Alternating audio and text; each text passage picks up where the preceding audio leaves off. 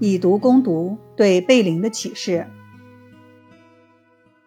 一九零一年，第一届诺贝尔医学奖授予德国医学家埃米尔·冯·贝林，他是德国著名的细菌学家。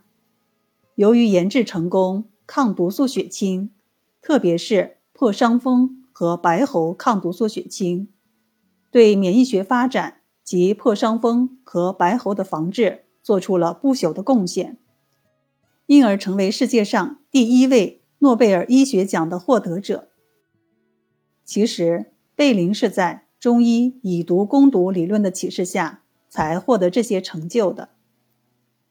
十九世纪末。全世界面临着破伤风和白喉两种疾病的威胁，而束手无策。医学家都在为如何防治这两种疫病而探索。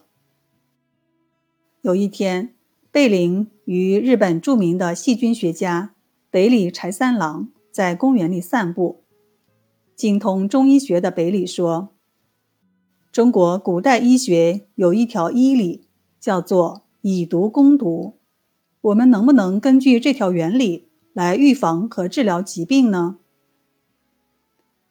善于思考和联想的贝林不断的回味着以毒攻毒。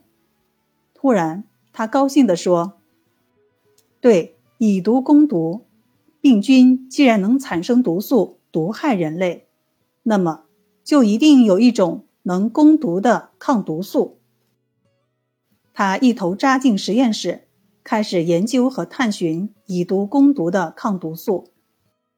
经过千百次艰苦的实验，在1889年德国医学年会上，他首次提出了抗毒素免疫的新概念，并用以阐述中医以毒攻毒的原理。又经过三百多次的试验研究，终于研制成功了破伤风。和白喉抗毒素血清，挽救了无数人的生命。贝林被誉为免疫学，尤其是血清疗法的奠基人。